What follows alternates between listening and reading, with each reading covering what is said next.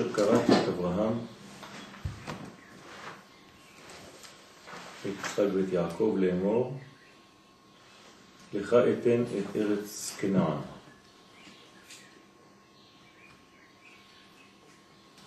כי עיקר תכלית קבלת התורה ותכלית התקרבות הצדיקים בכל דור ודור, עיקר, עיקר התכלית הוא ארץ ישראל. הרב פה לא מתבלבל, כמו שהרבה התבלבלו, וחשבו שמתן תורה הוא דבר בפני עצמו מנותק מן הארץ. אנחנו רואים את זה בפירוש במתן תורה, שבתוך מתן תורה הקדוש ברוך הוא בוחר לדבר על עניין השמיטה. וחז"ל שואלים מה השמיטה אצל הר סיני, מה הקשר ביניהם? הקשר הוא ברור. כל מגמת התורה היא הכניסה של עם ישראל לארץ ישראל. ולכן כאן אומר הרב באופן אה, פשוט וברור שתכלית קבלת התורה היא ארץ ישראל. דהיינו לזכות לאמונת חידוש העולם שהוא בחינת ארץ ישראל. למה ארץ ישראל היא בחינת חידוש העולם? כי העולם התחיל מארץ ישראל. אז ברגע שאתה אה, מגיע לארץ הזאת, אה, נראה לי שזה חידוש, כל מי שבא ונוגע בארץ ישראל, הוא נוגע במקום שממנו התחיל החידוש של העולם. אז כל רגע מחדש הוא נתון תחת ההשפעה של אותו חידוש. כלומר, בארץ ישראל אי אפשר להתיישן. בארץ ישראל אנחנו רק יכולים להתחדש כל רגע. למה? כי כאן התחיל החידוש של העולם. אז אתה נוגע במקום הזה ששמר על התכונה הזאת, כן, של ההתחדשות. ולכן מי שחי פה, בעצם הוא כל הזמן אה, ממש חי. הוא לא נרדם, הוא לא יכול להתיישן. הוא כל הזמן בתהליך של התחדשות, של חידוש, כן, הולך וגובר. וזה בחינת חבל נחלתכם. מה זה חבל נחלתכם? חבל דייקה, כי בארץ ישראל, שהוא בחינת ההתקרבות לצדיקים האמיתיים, בחינת אמונה, שכון ארץ הוא ראה אמונה, אומר דוד המלך, ארץ ישראל היא בחינת האמונה, כי היא בעצם לחיות את האלוה בוודאות. שם קשור החבל בקדושה, אשר כל מי שמתקרב לשם, דהיינו להצדיק ולארץ ישראל, על ידי זה זוכה לאמונה שלמה. אז החבל של הנחלה, הנחל הזורם מלמעלה, כן? המנגנון שלו יורד דרך החבל הזה. ותמיד כשחז"ל רוצים לבטא את גילוי השכינה, הם אה, משתמשים בדוגמה הזאת, שהיא בעצם חבל. כלומר, הקשר בין העולמות מופיע אצל חז"ל בצורת החבל, תמיד. למשל, כשאברהם אבינו אה, הולך אחר הציווי האלוהי של לך לך, כשהוא מגיע אל המקום, כן, אל ההר, אל הר המוריה, אז הוא בודק את, את הילדים, בודק את הנערים, מה אתם רואים עכשיו? אז אה, כתוב שם בדברי חז"ל, הוא ראה,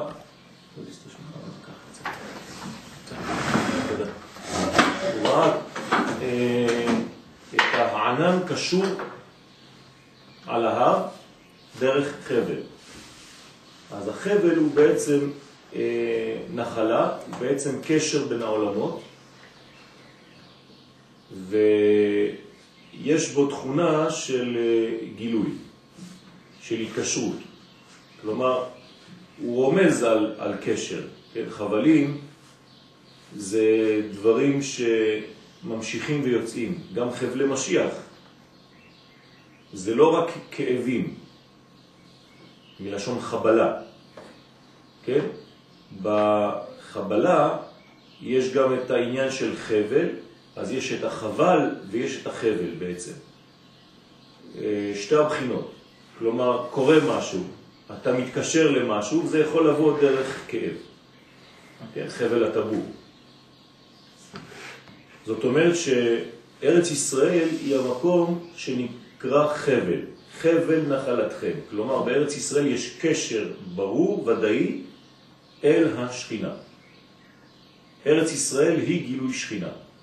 היא מקום הקישור בין העולמות, בין העולם הבא לבין העולם הזה, בדמותו של בית המקדש, בין העליונים לבין התחתונים, בצורתה של השכינה. ולכן מתן תורה לא יכול להתבטא בלי ארץ ישראל. ולכן הוא אומר כאן שכל קבלת התורה ותכלית ההתקרבות לצדיקים זה רק ארץ ישראל. ככה הוא התחיל את הפסקה שלו. כלומר, שכשבאים לארץ ישראל זוכים לאמונה שלמה. אז אנחנו רואים שיש באמונה מדרגות. יש אמונה ויש אמונה שלמה. אתה יכול לדבר בלשון, במונחים של אמונה, אבל צריך לבדוק אם האמונה שלך היא אמונה שלמה או סתם אמונה. יש קטני אמנה, קטני אמונה. ויש אנשים שיש להם אמונה שלמה. איפה ניתן להשיג אמונה שלמה? רק בארץ ישראל. כלומר, שלמות האמונה, שלמות הוודאות, שלמות הגילוי, נעשה אך ורק בארץ ישראל. אזי הוא קשור לשם מדברך בחבל לקדושה, לעולמי עד ולנצח נצחים. כלומר, אי אפשר אחרת. להיות קשור לנצח בעולם שלנו, שהוא עולם של זמן, חולף, זה בלתי אפשרי, אלא אם כן אתה נמצא בארץ ישראל. אז ארץ ישראל היא פרדוקסלית, היא יכולה לחבר נצח וזמן. למה, למה דווקא ארץ ישראל? למה לא תורה? למה לא כתב תורה? בגלל שתורה זה דבר שצריך בסיס, כן? צריך uh, עולם הזה. אז העולם הזה של התורה זה ארץ ישראל. כלומר, תורה זה יכול להיות בשמיים, אז אתה יכול ללמוד גמרא גם בניו יורק. כן, אנחנו לא מדברים על זה. הקשר האמיתי לאלוה זה קשר שעובר בהכרח דרך גיאוגרפיה. במקום אשר יבחר השם אלוהיך, ולא במקום אחר. כן, תמיד הדגש הוא על המקום, כי אם התורה הייתה מספיקה, אז הר סיני היה מספיק. שישארו בהר סיני, מה, מה רע? יש להם את הרב הראשי הכי גדול בעולם, משה רבנו, תורה מן השמיים, אוכל מן השמיים, מים מן השמיים, בגדים מן השמיים, מה אתה צריך יותר מזה? אלא מה אומר השם? כן, רב לכם שבט בהר הזה.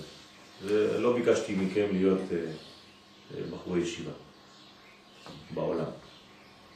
פנו וסעו לכם ובואו אל הארץ. מה, מה אכפת לקדוש ברוך הוא איפה נעשה את זה? כן? אז אנחנו רואים שזה לא פשוט. הקדוש ברוך הוא לא סתם בוחר בתורה. הוא בוחר בתורה שיש לה כתובת, שיש לה מקום. ולכן המקום המתאים לתורה כדי להגיע למדרגה של אמונה שלמה, שלמות האמונה, זה ארץ ישראל. כל שאנחנו בגלות. מה? כשאנחנו בגלות, מה קורה? אז כשאנחנו בגלות אנחנו בגדר של נרדמים או יותר גרוע מתים. כן? אל תראי תולעת יעקב מתי ישראל. ככה כתוב, ישעיה, כשאנחנו בגלות. אנחנו נקראים מתי ישראל. והגאון מווילנה בסוף אה, אה, ספר דצניותא אומר שהאומה הישראלית צריכה לצאת מבית הקברות הגדול של הגלות. ככה הוא קורא לגלות, בית הקברות הגדול. אז אל תדבר על אמונה, כן, שלמה, כן, כשאתה בחוץ לארץ. צפצוף הזרזיר ודיבור התוכי, אומר הכוזרי. מי שאומר, אני מאמין באמונה שלמה בביאת המשיח ולא נמצא בארץ ישראל, פקה פקה. כן? הכוזרי. צפצוף הזרזיר ודיבור התוכי, כן? כמעט מבוכח. זאת אומרת שיש לנו פה אה, אה, אה, את ההבנות היותר מעמיקות של המושג אמונה. כן? אשר לא ינתק ולא יהרס לעולם. כלומר, הקשר הזה הוא לא מוגבל בזמן, הוא קשר אה, מולד, שאין לו הפסק בינינו לבין קודשא בריחו. בחבלי אדם המשכם בעבותות אהבה. כלומר, יש בינינו לבין הקדוש ברוך הוא אבותות של אהבה, חבלי אדם. כמבואר לאל באריכות שכל זמן שמשתדלים ומחפשים להתקרב לצדיקי אמת, אזי אפילו אם חס ושלום נופלים כמו שנופלים, אינו נחשב נפילה כלל, כי אתה דבוק לצדיק, כי אדרבה, אז יעלה ניצוצות יותר ממקומות הרחוקים ביותר.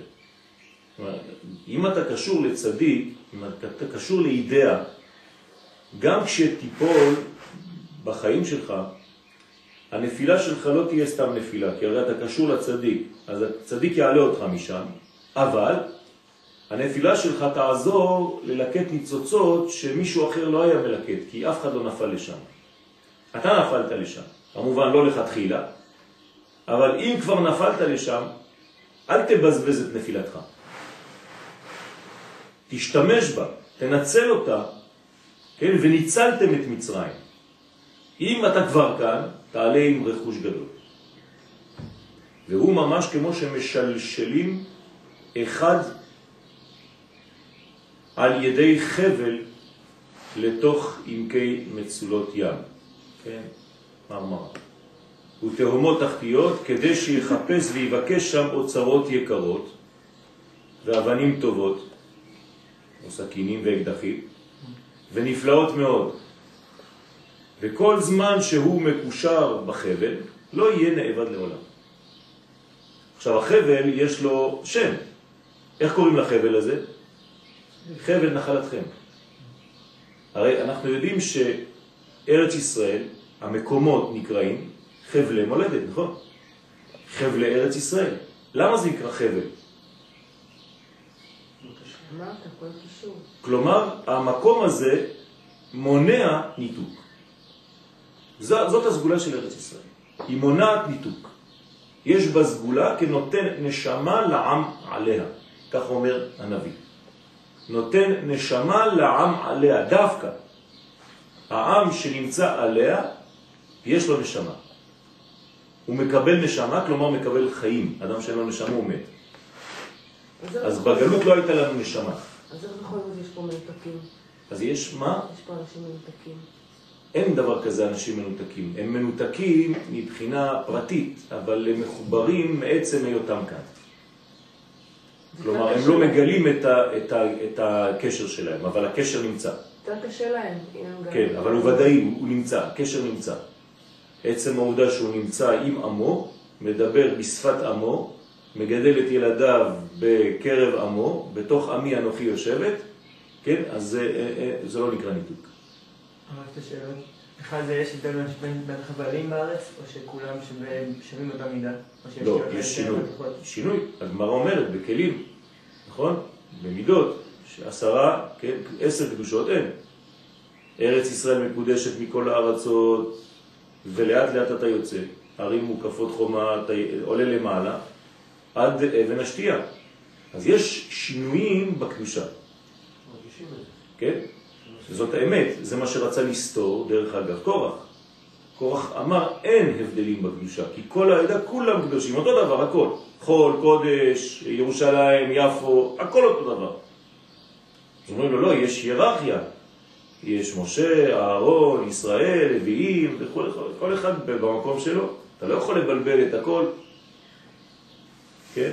ונכון שמרגישים את זה. אבל צריך להיות אה, עדין כדי להרגיש את זה. אבל מי שעדין גם סובל. זה הכלל.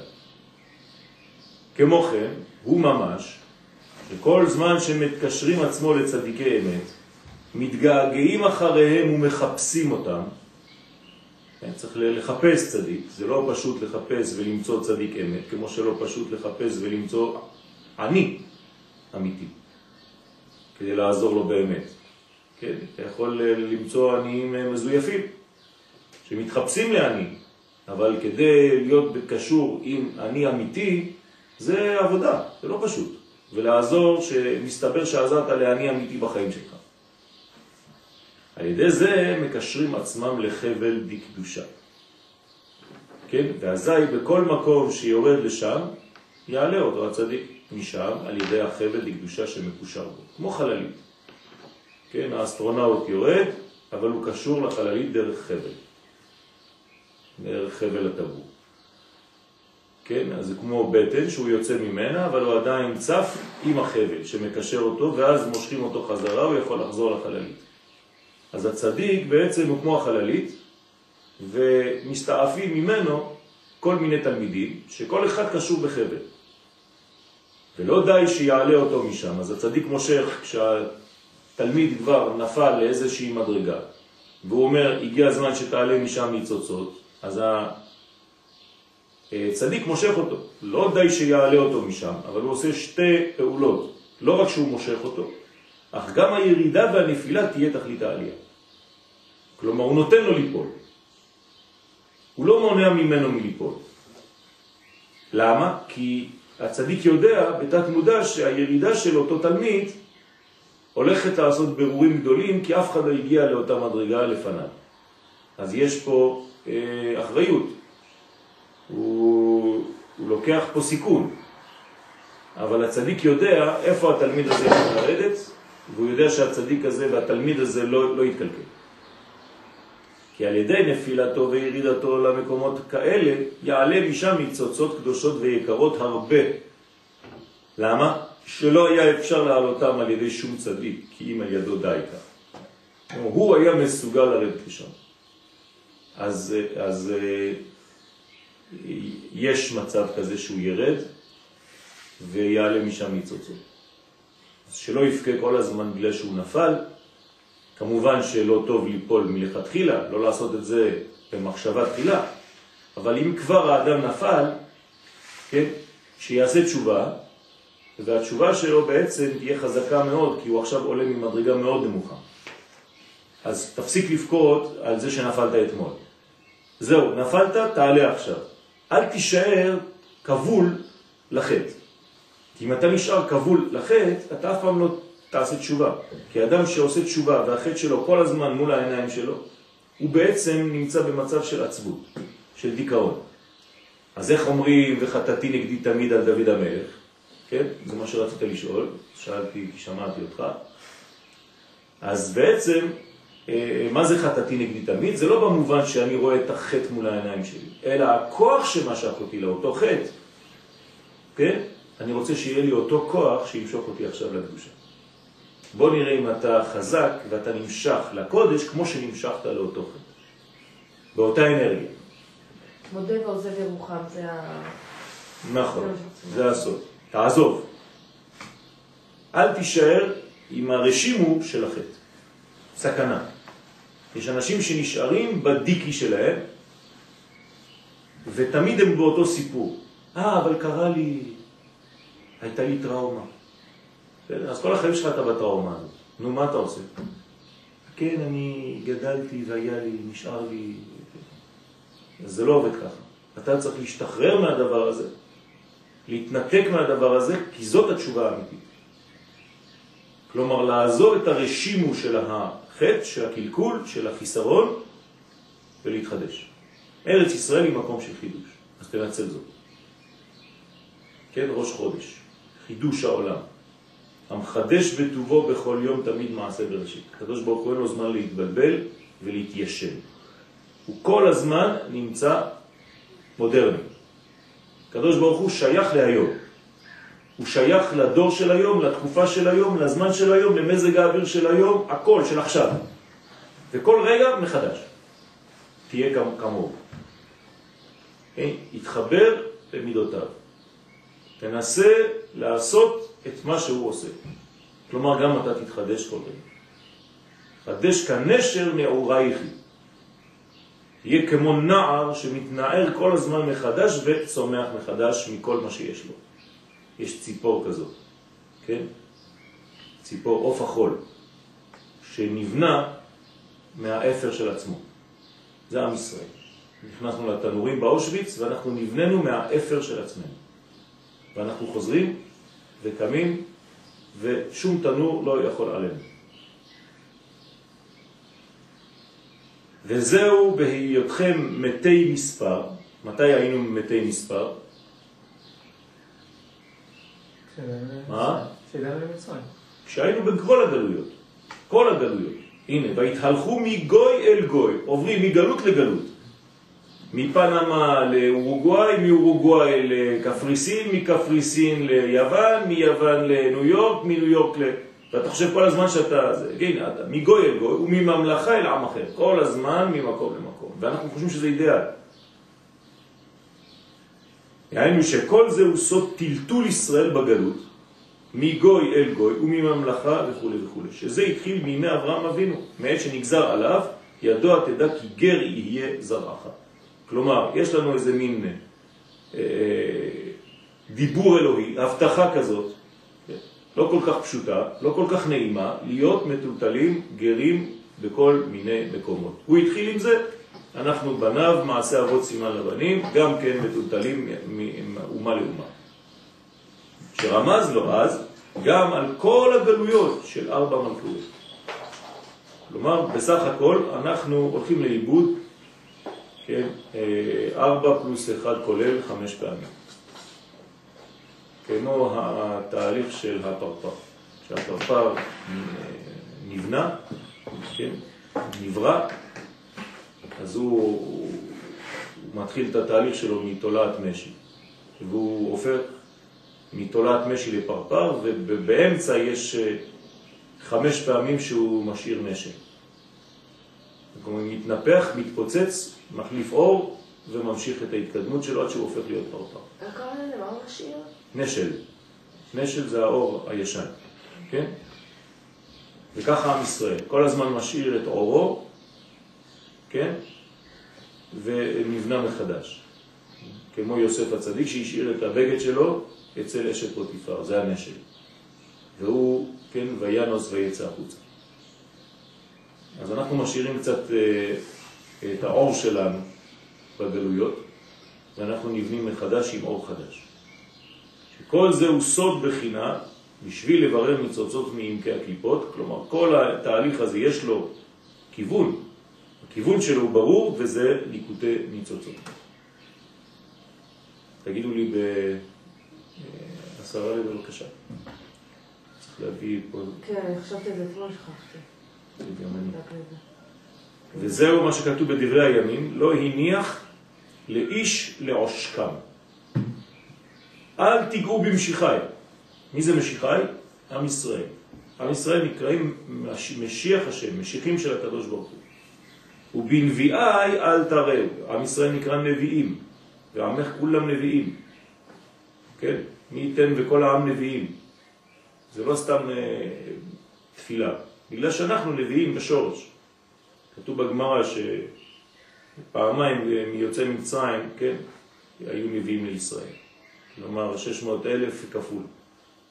עם ישראל הוא נביא, בטבעו. אנחנו צריכים להגיע למדרגה של נבואה. דהיינו שכשישראל יורדים בגלות בכלל ובפרט, אינו מניח השם יתברך אותם לעושקם. כלומר, איפה שלא נהיה, יש לנו איזה מין שמירה כזאת. לכן גם כשאנחנו מתים, אנחנו נבנים מחדש. כמו בסרטים המצוירים, שהדמות אף פעם לא מתה. כן, יכולים לחתוך אותה לחתיכות, היא מתחברת, נדבקת וממשיכה. זה מעצבן את כולם. זה עם ישראל. שלא יעבדו שם חז ושלום, אף פעם, בשום מקום. כמו שכתוב, ואף גם זאת בהיותם בארץ אויביהם, לא רק בארץ זרה, בארץ של אויב, לא מאספים ולא געלתים להפר בריתי איתם, לחלותם. כל זה בכוח וזכות הצדיקי אמת, שיש להם בעצם מלא חבלים, שבכל דור, שעל ידם עיקר ברור האמונה בכל דור, בכל יום ויום. כלומר, הצדיק הוא מברר לתלמידים שלו את סוד האמונה כל רגע.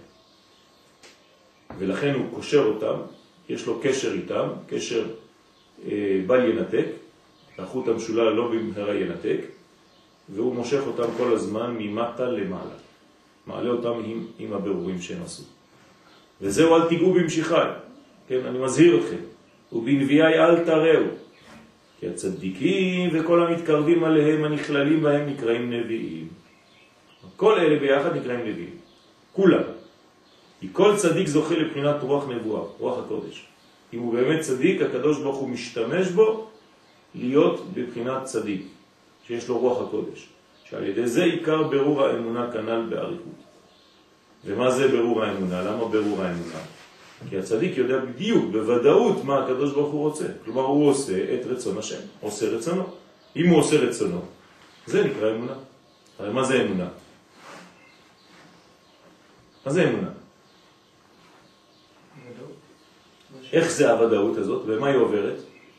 במעשים שלנו. במעשים, נכון? בחיים. כלומר, איך נגדיר את זה בצורה דתית? במצוות. נכון? איך אני יודע שמצוות זה אמונה? יש לנו פסוק, כל מצוותיך אמונה. כן. כלומר, אמונה זה לא בראש. אמונה זה לא לחשוב שאני מאמין במישהו, כן? לא. איך נאמר על משה רבנו? ויהי ידיו אמונה עד אור הבוקר.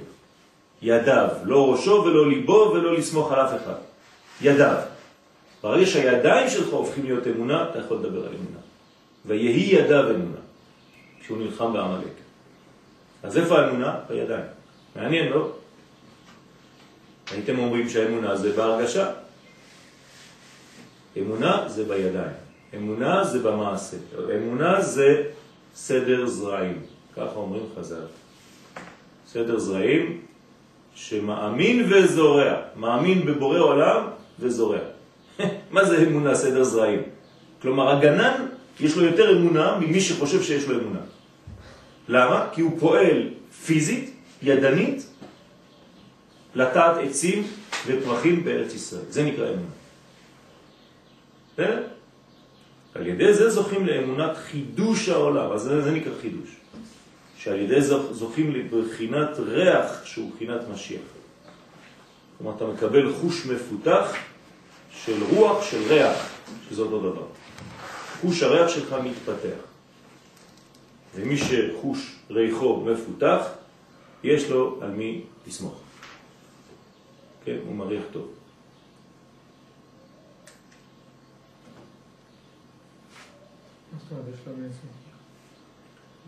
יש לו על מי לסמוך.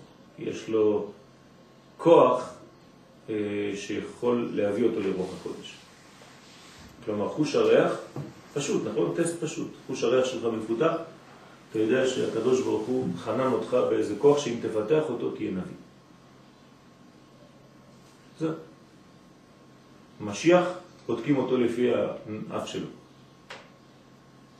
ועריכו ביראת השם. זהו. חוש הרוח שלו מפותח. הוא יבוא אצל מישהו, בסדר, אתה יכול להישאר בשיר. ככה, זהו. לא כתוב לא למראה עיניו ישפוט ולא למשמע אוזניו, כלום. ועריכו ביראת השם. יש לו ריח מפותח. הוא יכול להריח, כן? כששונאים מישהו, אומרים לו, אני לא יכול להריח אותו. I can smell you. אבל כשאתה מריח מישהו, ואתה אוהב את הריח שלו, כן, זה חשוב מאוד. אתם יודעים שיש לתכונת הריח משהו חשוב מאוד, כן? אפילו בזוגיות. אם אתה לא אוהב ריח של מישהו, קשה מאוד לחיות. לפעמים יש בבתים ריחות שאתה לא יכול לסבול. כל בית יש לו את הריח של המשפחה. אתם אה, מודעים לדברים האלו שאני מדבר בחלל? כן. אז לכל אחד יש ריח. לכל בן אדם יש ריח. ולפי הריח אתה יודע אם אתה יכול להתחבר אליו או לא. אפילו אוכל. אנשים, הרבה אנשים אוכלים עם דם. אתה רואה אותם ככה, לוקחים את הצלחת. מה זה? פרימיטיבי? לא. יש בזה משהו חשוב מאוד. אם אתה אוכל דבר שמסריח, אתה יכול למות. כך אומרת הגמרא. אם אתה איסטניסט, אתה יכול למות מזה שאכלת דבר שהוא מגעיל אותך. גם מבחינת ראייה וגם מראה וגם מבחינת ריח.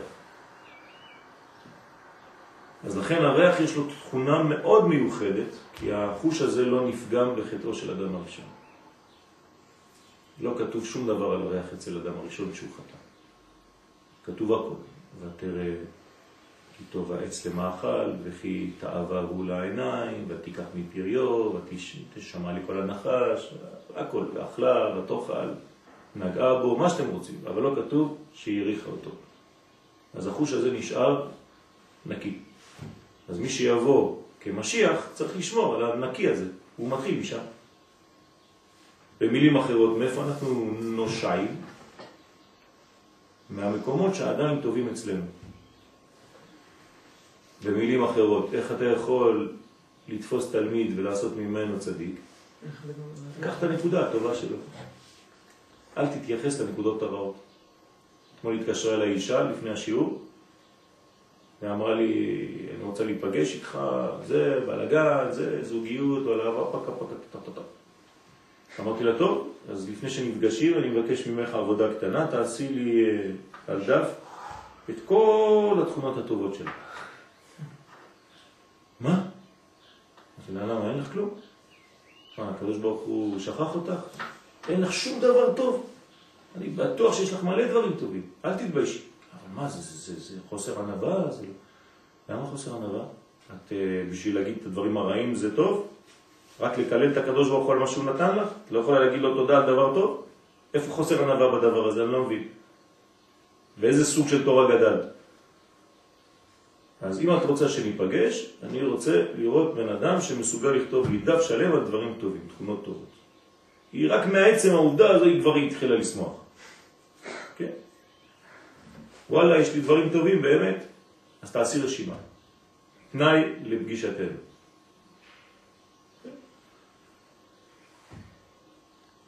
אז לא צריך להתבייש. כשהקדוש ברוך הוא נתן לך תכונה טובה, תודה לו.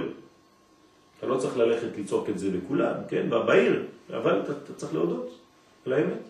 מודה על האמת. ובשביל זה נקראים צדיקים האמיתיים משיח. כלומר, כל צדיק אמיתי נקרא משיח. הוא בפוטנציאל משיח, יש לו מדרגה של משיח. כן, אל תפחדו מהמילה משיח, כן? משיח זה פשוט אה, אה, עניין של ספרים, כן? שמן משחה על הראש, כן? זה נקרא משיח, כן? לא לפחד, אנחנו רואים משיח, אנחנו חושבים. משוח בשמן המשחה. חוכמה, חכם. כן. כמו שכתב רבנו ז"ל בליקוטי מוהר"ן, וזהו, אל תיגעו במשיחי. כלומר, כל הצדיקים שלי הם בחינת משיח, אל תיגעו בהם. ובנביאל אל, אל תראו. שהם הצדיקים האמיתיים בעלי רוח הקודש, כמובן צריך להיות צדיק אמיתי, כן? לא רב, אה, רב בריח, רב אמיתי, בעלי רוח הקודש, שבכוחם וזכותם יש לישראל קיום בגלות. כלומר, אם ישראל שרדו שם בגלות, זה בזכות אותם צדיקים, שלא יעובדו חז ושלום. כלומר, יש לנו זמן שאנחנו צריכים לעבור אותו בגלות, ברוך השם היום זה הסתיים, אבל הזמן הזה היה מכוחם של הצדיקים, שלא נתנו לעם ישראל למות, לקליל. כי על ידם עיקר ברור האמונה בכל יום ויום. אז הם צריכים לברר את אמונתם, לחזור עד שהם מוצאים את האמונה הזאת. שעל ידי זה יהיה חידוש העולם של לעתיד, שאז יתער שיר חדש וכו' לתורה. כלומר, אנחנו צריכים להגיע למדרגה של שיר חדש. מה זה שיר חדש? מה זה שיר חדש? איפה, איפה, איפה כתוב ששיר חדש לעתיד, אז יתער שיר חדש, שלעתיד לבוא יתעורר שיר חדש. זה בעלייה של פסח. מה? יש בעלייה של פסח משהו שיר חדש. אז יש שיר משה. לא, אז יש שיר משה, את השירה, זה לא שיר. זה נקבה. תהילים יש בסוף שיר חדש. מה? תהילים יש הרבה פעמים שיר חדש. איפה? שיר חדש. אה? שיר נכון נביא לאלוהים, נכון נביא לזמרה ושיר חדש לזמרה לך. מתי? אז מה, אז מה זה השיר חדש הזה? אתם שמים לב ששיר זה זכר, נכון? שירה זה נקבה. שירה שייך למדרגה ההתחלתית של המלכות. כן? המלכות נקראת שירה. והזה נקרא שיר. זה אירנפין. כלומר, צריכה למצוא לו איזה זיבול שנקרא שיר. וזה הקדוש ברוך הוא. שיר חדש זה לעתיד לבוא. לעתיד לבוא אנחנו בעצם עולים, מעלים את המדרגה של המלכות למדרגת זעיר אנפין, מדרגה של זכר. כלומר, מחברים בין נוקבה לזכר. זה בדיוק מה שזוהר הקדוש מדבר בפרשה הזאת. נכון, על שמש נכון, והמלכות. נכון, בדיוק. זה הש, השמש והירח, נכון. זה בדיוק הבניין של שניהם והחיבור בין שניהם. אתמול אמרתי את זה בלילה ואמרתי בטוח את באה בבוקר והוא אומר משהו על אה, זה. רואה? אז זה מה שאנחנו אמרנו, אמרנו שאת בגדר של נביאים. אז הוא לא מתבלבל, את רואה? וזהו מה שכתוב בדברי הימים, שירו לשם כל הארץ בסירו מיום אל יום ישועתו. מי שר לשם? כל הארץ. ראיתם פעם ארץ ששר? אנשים שרים, אז מה זה כל הארץ? כל הארץ זה האומה, נכון? כשאנחנו אומרים כל הארץ אמרה,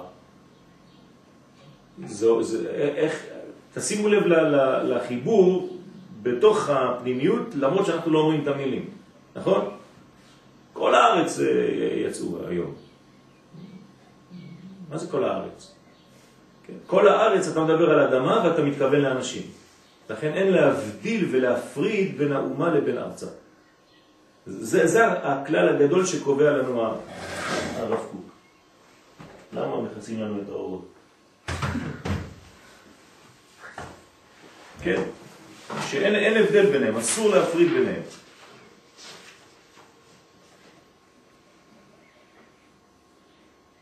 ארץ ישראל היא חטיבה עצמותית, עצמותית, זאת אומרת במולד, הכי פנימי, שקשורה בקשר חיים עם האומה. אין, אין אחרת, אי אפשר. אל תגיד לי ארץ בלי אומה. אומה בלי ארץ, לא קיים. לא קיים. חבוק בסגולות פנימיות עם מציאות של האומה. חבוק. אה, אתה לא יכול להפריד ביניהם. אז אי אפשר לעמוד על תוכן הסגולה של ארץ ישראל בלי להפנים בלימוד. כלומר, ברציונל לא תשיג שום דבר, בשום השכלה רציונלית, אלא ברוח השם אשר על האומה. עוד פעם, אתה רוצה להבין את סוד של ארץ ישראל, תלמד את האומה הישראלית. את סוד השם שהוא קשור לאומה. בהטבעה הטבעית הרוחנית אשר בנשמת ישראל. תלמד מה זה כלל ישראל, תלמד מה זה אומה, תלמד מה זה עם ישראל, ואז תבין מה זה ארץ ישראל. אתה לא יכול לעשות את ההבדל ביניהם, את ההפרדה ביניהם. אין דבר כזה. שהיא שולחת את קוויה בצבעים טבעיים בכל אורחות ההרגשה הבריאה. זהו, זה העניין. ומי שמתרחק מהכרת הרזין, אז יש לו הכרה של קדושת ישראל בצורה מטשטשת. ככה אומר הרב בפסקה ב'.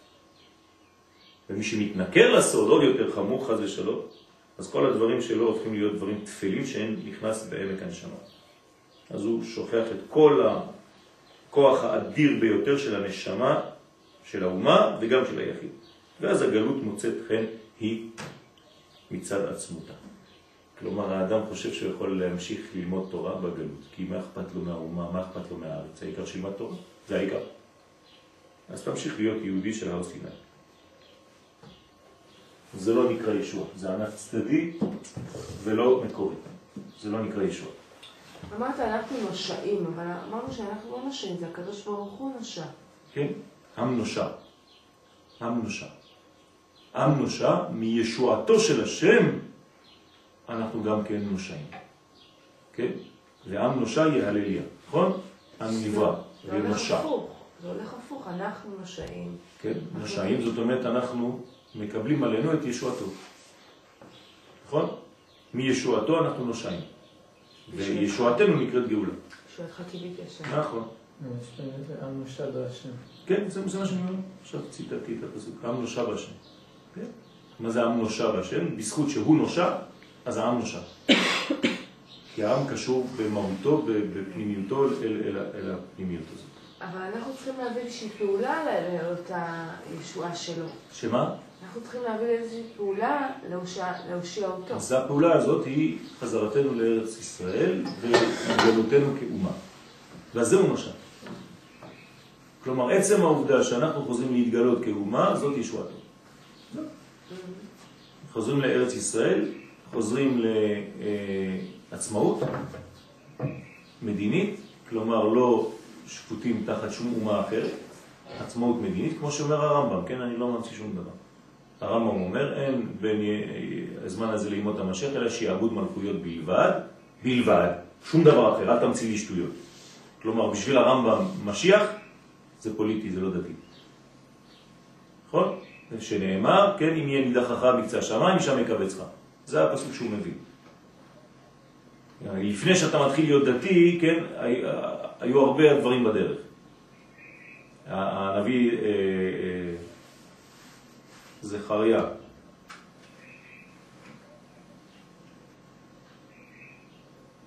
זכריה ל"ז, אני חושב, משהו כזה, אומר שמה בסוף, בסוף התהליך, כן, אחרי כמה שורות, שבע שורות בערך, ועשיתי את אשר במצ... את מצוותיי, במצוותיי תלכו, וחוקותיי תשמרו לעשות. כלומר, בסופו של דבר אתה תהיה במרכאות דתי. אבל כל השאר, מה שהיה לפני, זה עלייה פשוטה. מה? יחזקאל. סליחה. יחזקאל. יחזקאל ל"ז.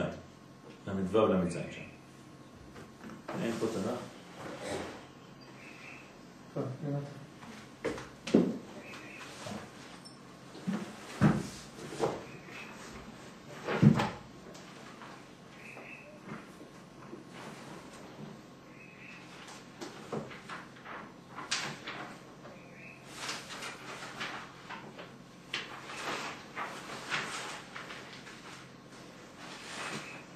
כלומר, יש, יש, הרבה מדרגות לפני. הנה, ואחמול על שם קודשי, כלומר, אני דואג לחילול שמי שאתם חיללתם, אשר חיללוהו בית ישראל בגויים.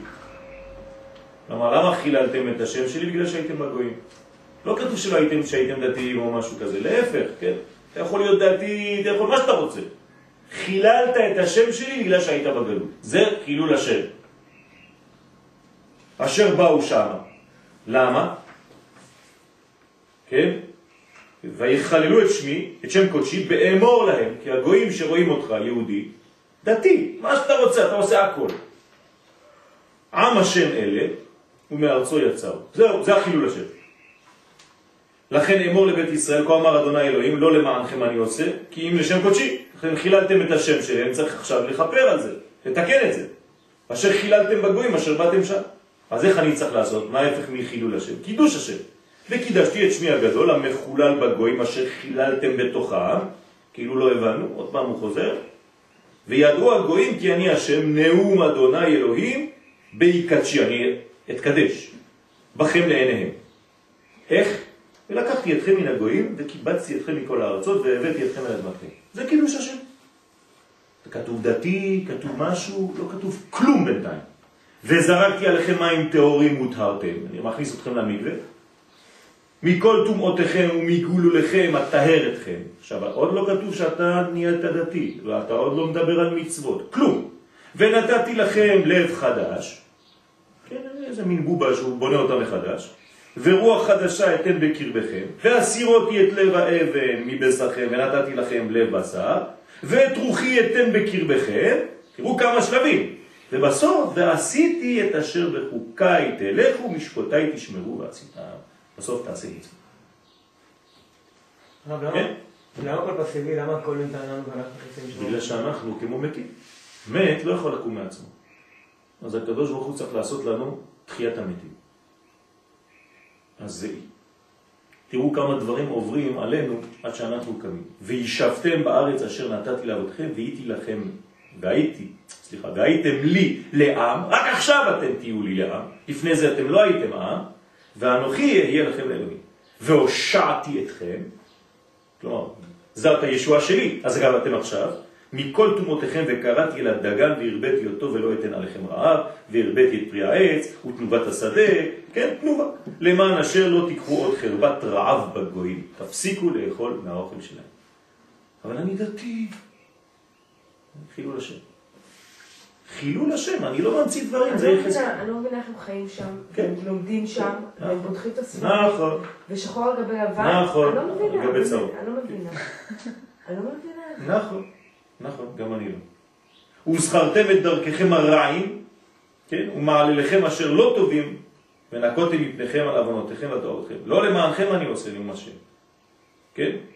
יוודע לכם בושו ויקלמו בדרככם בית ישראל. כה אמר שם אלוהים ביום תארי אתכם מכל עוונותכם והושבתי את הערים ונבנו החרבות.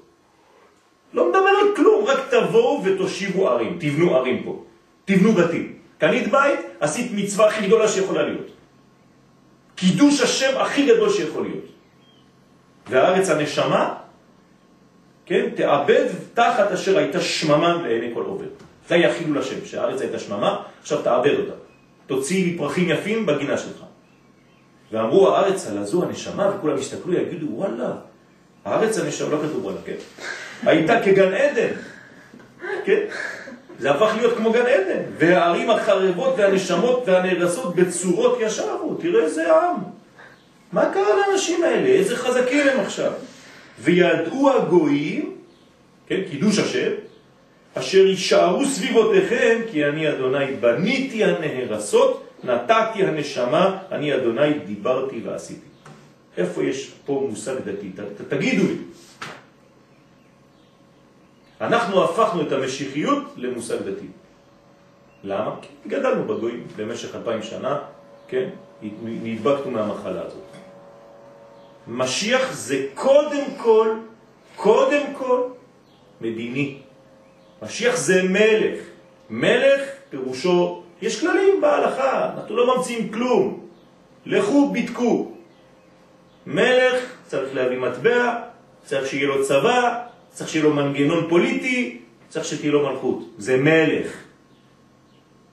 אחרי זה תגיד משיח. מלך המשיח. הוא מלך, קודם כל. רבי עקיבא הוא דתי, נכון? אז הוא היה יכול לומר על עצמו אני משיח. לא, הוא הלך אצל בן קוזיבה, בר כוכב. כלומר, גבי אשכנזי. הוא אמר לו, אתה משיח. אני לוקח לך את ה-M16, מה שאתה צריך, את הכלים שלך, אני סוחק, אני רץ אחריך. הרב הראשי לישראל רץ אחרי בר כוכבא, אחרי הרב גבי אשכנזי. מי שחושב שהמשיח הוא, הוא, הוא רב דתי, מה, יש יותר גדול מרבי עקיבא? אז למה הוא לא אמר על עצמו אני משיח? למה רבי עקיבא אומר לבר כוכבא אתה משיח, אתה הרמטכ"ל? כי אני מדבר, אני רב. אבל משיח זה לא רב, משיח זה מלך. ומעוותים לנו את השכל, כן? בכל מיני דברים, וכל מי שיופיע שהוא לא ב...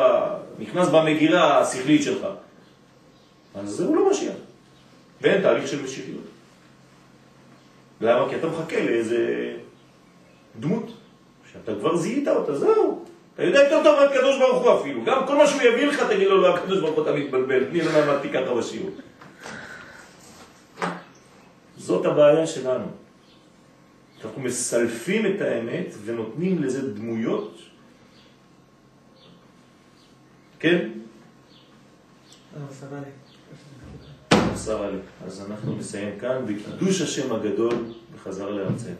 זה הקידוש השם הגדול שיכול להיות. בסוגריים בסוף הוא כותב שכל הקטע מתחילת הבאה צריכים עד אותו. כן. כותב שדין צידון. ש? עד כאן נכתב בצידון, ובואים מים ליבשה לתחילת גבול ארץ ישראל. הבנתם? למה הוא כתב את כל זה?